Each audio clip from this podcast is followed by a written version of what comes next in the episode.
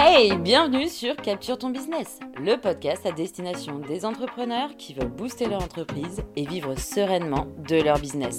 Créé avec amour par l'agence normande Capture Communication. Hello Alexia, comment vas-tu? Salut Obéline, bah, ça va très bien, j'espère que toi aussi du coup. Oui, merci beaucoup beaucoup d'être là pour nous parler du storytelling. Avec plaisir. Alors je te laisse euh, déjà te présenter. Alors, ben, moi, c'est Alexia. Je suis consultante euh, SEO et rédactrice web depuis ben, plus de 5 ans maintenant. Ça passe vite. Et euh, ben, aujourd'hui, on va vous donner quelques tips sur le storytelling parce que c'est important à mettre en place euh, dans sa communication au quotidien. Carrément. Alors déjà, pour commencer, est-ce que tu peux nous dire qu'est-ce que le storytelling? Alors, storytelling, c'est un grand mot pour dire euh, raconter une histoire, en fait. C'est une technique marketing euh, qu'on utilise dans la communication au quotidien d'une marque. Mais en fait, euh, tout le monde utilise le storytelling au quotidien. c'est c'est vraiment quelque chose que, que tout le monde utilise, on le voit partout. même quand nous, on va raconter une histoire à quelqu'un, on va utiliser le storytelling pour la rendre plus intéressante. Vous le voyez chez les politiciens, chez tout le monde en fait, tout le monde l'utilise. C'est pour ça qu'il n'y a pas besoin d'en faire non plus tout un plat. Ça semble être un grand mot, euh, mais finalement, euh, tout le monde peut l'utiliser et même à petite échelle. Le but, c'est de rester authentique, de rester soi-même. Et alors, tu as le droit d'enjoliver un peu la réalité, mais euh, pas de raconter des bêtises. Hein. Et du coup, pourquoi est-ce que c'est aussi important pour ton entreprise? Alors, c'est important parce que ça permet de créer du lien entre la marque et euh, les consommateurs.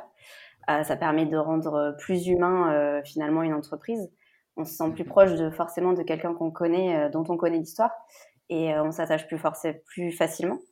Euh, je sais pas, Walt Disney, Nike, Coca-Cola, vous avez forcément des, des idées comme ça qui viennent. Apple, ils utilisent le storytelling tout le temps et, et ça marche quoi. Enfin, Et, euh, et récemment, même, euh, enfin récemment, non, ça fait quelques années qu'ils l'utilisent déjà, mais même les pubs intermarchés, elles ont changé. Et euh, je sais pas si vous vous souvenez de la petite pub où, euh, où la, le gars vient, il passe à la, à la caisse de, de la fille, il tombe amoureux d'elle et il change sa consommation pour, euh, pour lui faire à manger. Il y a une petite musique derrière, l'amour, l'amour. Enfin, voilà, c'est très, c'est utilisé en fait partout, que ce soit dans la publicité vidéo, que ce soit dans les photos, que ce soit que ce soit dans les textes. Euh, en fait, personne n'a envie de regarder une pub traditionnelle qui vante les mérites d'un seul produit.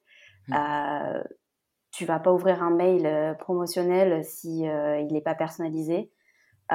Et même des posts sur les réseaux sociaux, il y a besoin de créer du lien et donc le storytelling peut être vraiment utilisé là-dedans.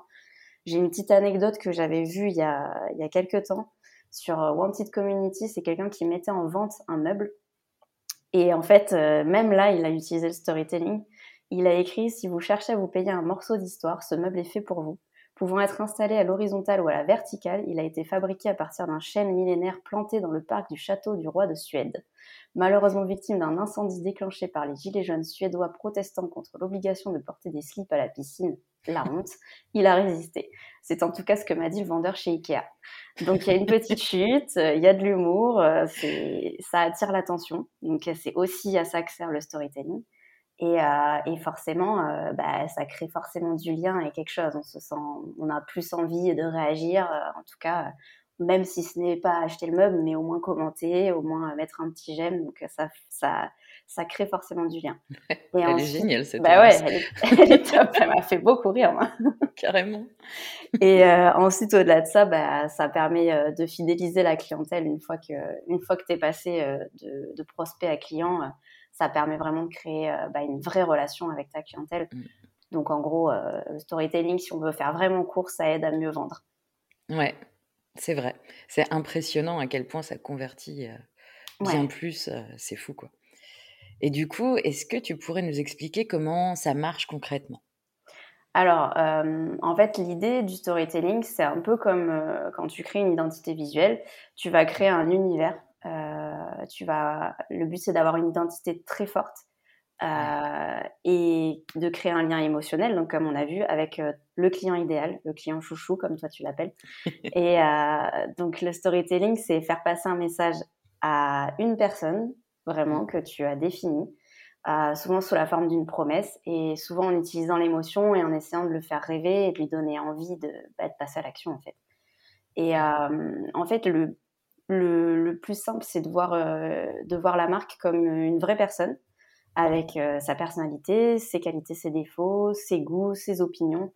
on dit souvent qu'on peut pas plaire à tout le monde parce que sinon on plaît à n'importe qui c'est la suite de la phrase.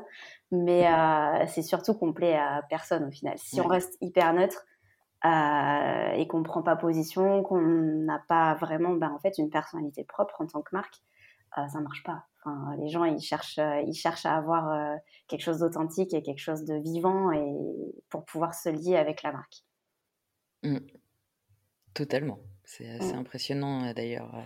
Et c'est en plus qu'on a vu aussi dans la formation. Bah bien. Ça rejoint bien le. Ça rejoint parfaitement. Et est-ce que, est-ce que tu peux nous faire un lien entre le storytelling et le référencement naturel Parce que c'est aussi, ça fait partie de ton travail aussi. Ouais, oui, parce que mon cœur de métier, ça reste le référencement naturel. Mmh. Mais, mais en fait, le référencement naturel, c'est pas totalement opposé au storytelling. Au contraire, les deux fonctionnent vraiment ensemble. Parce que, en fait, si le SEO permet de remonter dans les résultats de recherche, euh, si derrière euh, il n'y a pas un bon storytelling, un bon univers de marque, euh, en fait, ça sert à rien. Les gens vont pas vouloir cliquer, vont pas vouloir aller plus loin, et donc les deux doivent fonctionner ensemble. Et en fait, on part de la même base, on se met vraiment à la place de, du client, à la place du client chouchou qu'on veut. Et on démarre vraiment en se mettant dans les baskets de, sa cible, de son personnage, de son client chouchou, on l'appelle comme on veut. Euh, en SEO, on va partir d'un mot-clé. Donc, on va se demander, euh, on va se demander que tape l'internaute euh, pour arriver chez nous, en fait. Mmh.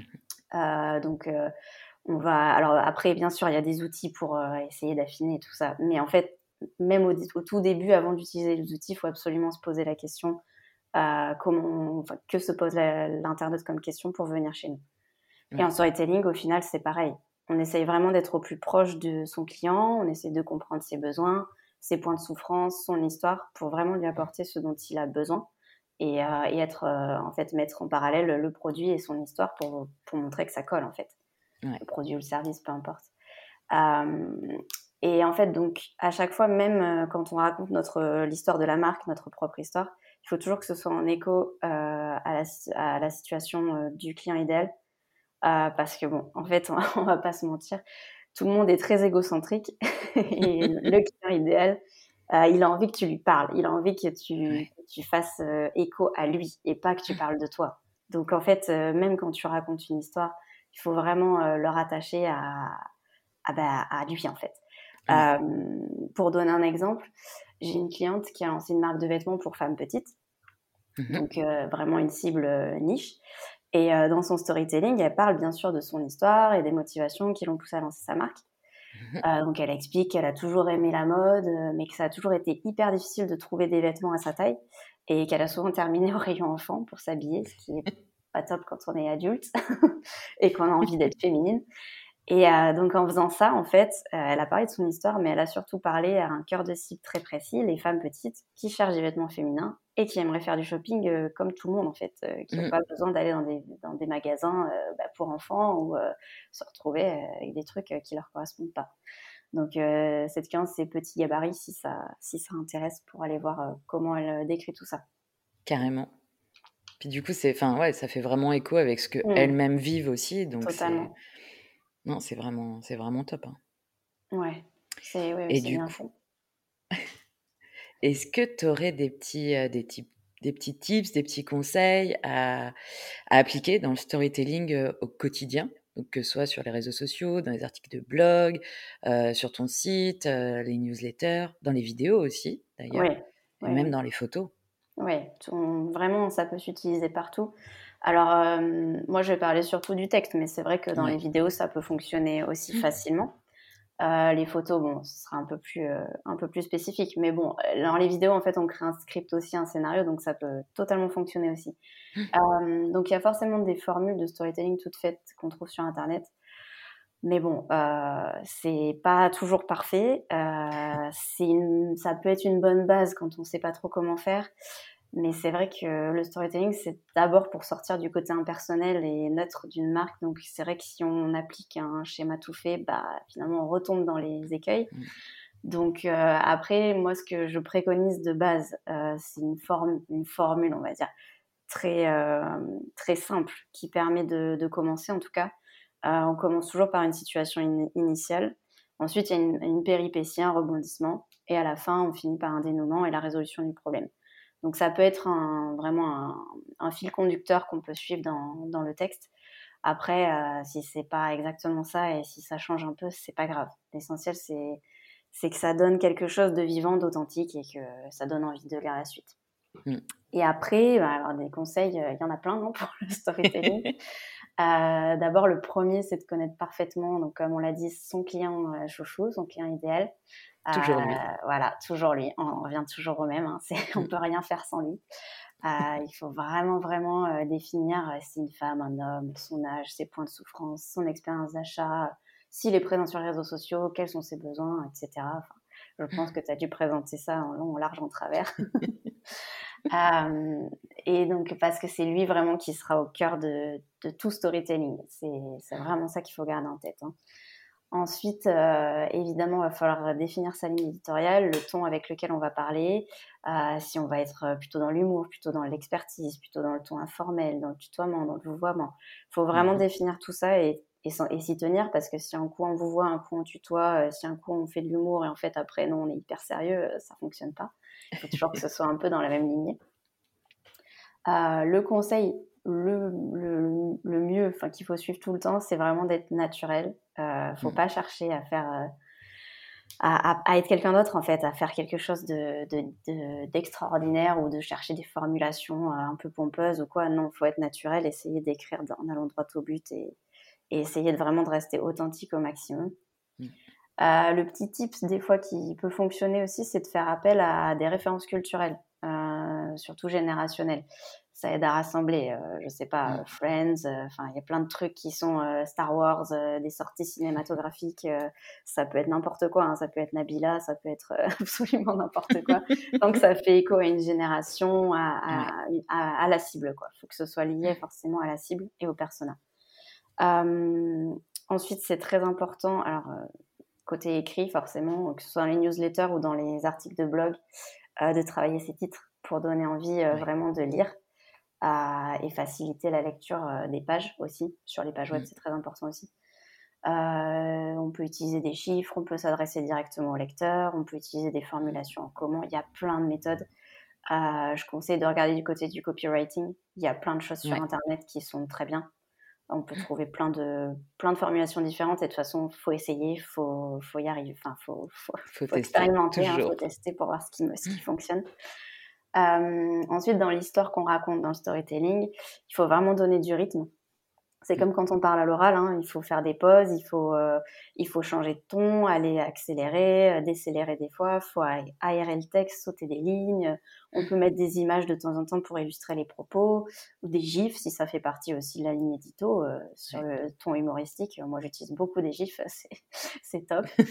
C'est génial. bah ouais, quand on est sur l'humour un peu, ça passe, ça passe bien.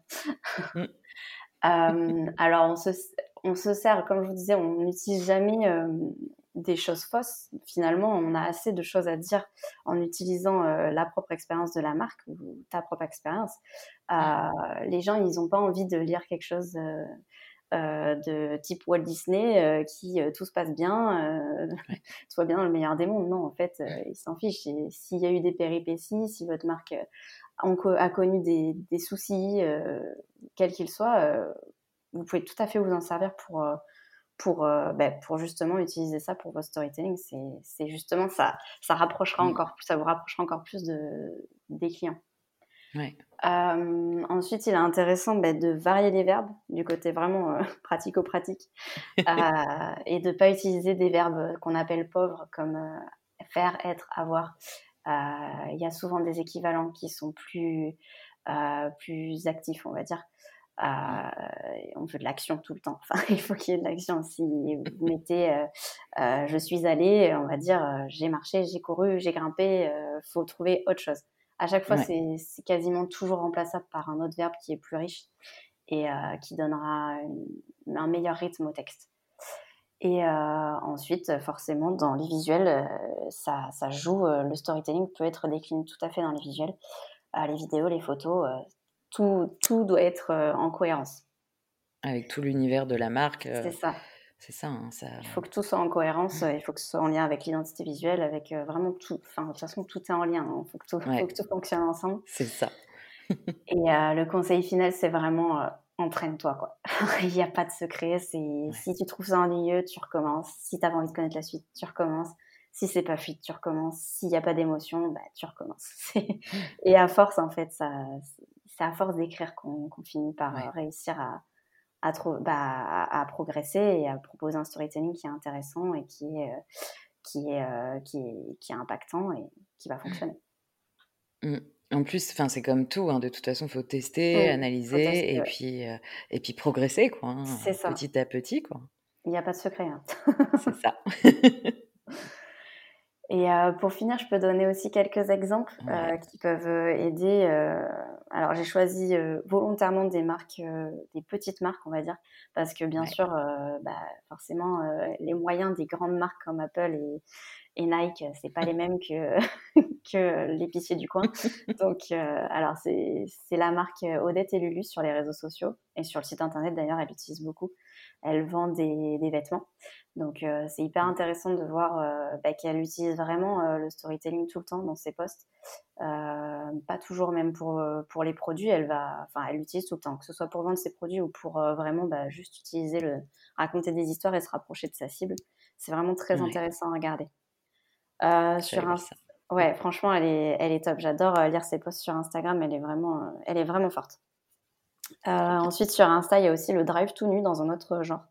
C'est euh, donc un drive euh, zéro déchet. Donc, euh, tu viens chercher tes, trucs dans des, dans des conserves et puis tu ramènes, tu ramènes les conserves et, et, ainsi de suite. Ils utilisent pas mal le storytelling aussi dans un autre genre. Hein. J'ai donné trois, vraiment trois, trois exemples très différents pour que vous voyez qu'il y a vraiment des, possibilités infinies et que le storytelling, c'est pas juste un truc qu'on applique et, et c'est tout. Quoi. Mmh. Et Wiki Campers aussi sur Instagram. donc eux, ils louent des, ils louent des vannes pour euh, les vacances. Donc, euh, forcément, storytelling à fond. Hein. Ah bah oui. Il y a des univers qui sont plus faciles que d'autres, je, Mais c'est vrai que le voyage en fait partie. Si on ne fait pas de storytelling avec le ah bah voyage, on n'en fait jamais. Ça fait rêver, du coup. Ouais. ouais, ouais, bah ouais, c'est double, double emploi. On regarde le mmh. storytelling et en même temps on rêve un peu. c'est ça. Bah, c'est trop, trop bien. Merci, euh, merci infiniment parce que ça fait quand même beaucoup, beaucoup de conseils. Mmh. Et, c'est bien parce qu'on voit que, par rapport à tout ce qu'on a vu dans la formation, tout est lié et, euh, et, du coup, on travaille vraiment de la même façon. Donc, c'est, c'est cool, quoi. Puis on voit que, ouais, il n'y a, pas de, y a pas de formule magique, hélas. Hein, mais, ça serait trop voilà, Raconter des histoires, être authentique et, et puis suivre son univers, quoi. Mmh. Vraiment. Ça, c'est important. Donc, euh, c'est trop bien. Tu nous as donné plein, plein d'astuces. Bah écoute, je suis ravie. Avec plaisir. Euh, est-ce que tu veux dire quelque chose pour finir? Oh, bah écoute, moi je suis très contente d'avoir été reçue hein, dans, ce dans, ce podcast et de pouvoir euh, participer à la formation. Donc voilà, merci beaucoup. Bah merci à toi, merci infiniment. Et puis, et puis on, on va peut-être se refaire ça bientôt. Bah oui, cool. eh ben merci. Salut Béline. Salut.